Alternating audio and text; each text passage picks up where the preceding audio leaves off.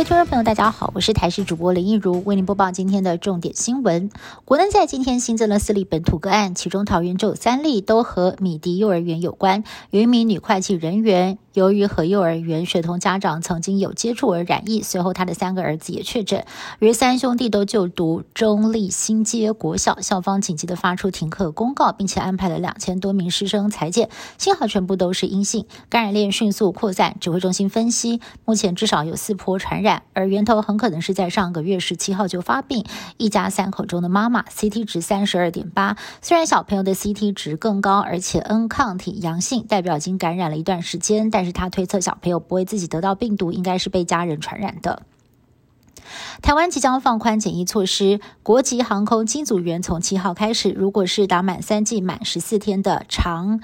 班机组员，那么检疫天数将从原本的五加九缩短成五加五方案，也就是五天居家检疫再加上五天自主健康管理。但是回国当天得多做一次 PCR 检测。如果是打满三剂满十四天的短班机组人员，则是从七天自主健康管理降成七天的自主健康监测，行动不再受到限制。国内的医生表示，打满三剂虽然有足够的保护力，但是得注意 PCR 跟快筛的检验结果是否有确实。另外，如果出现了漏网之鱼，就能够要来做滚动调整的潜移措施。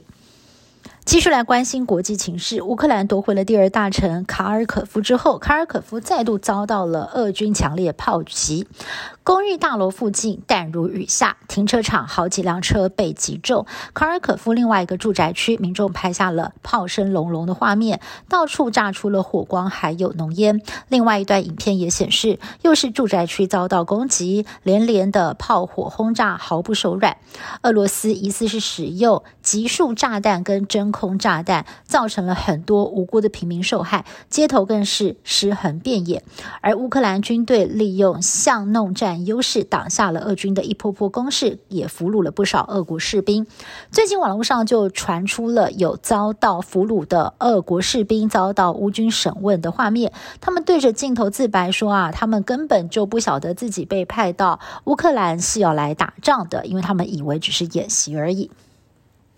俄罗斯入侵乌克兰，本来想要速战速决，但是因为低估了乌克兰的抗敌决心，再加上战术错判，以致踢到铁板。但是专家研判，俄军展开火海战术，包括被称为“炸弹之父”的真空弹、集束炸弹，都一一出笼了。俄罗斯甚至威胁要出动核武来吓阻西方国家介入战争。不过，美国目前还不考虑要升级警戒级别。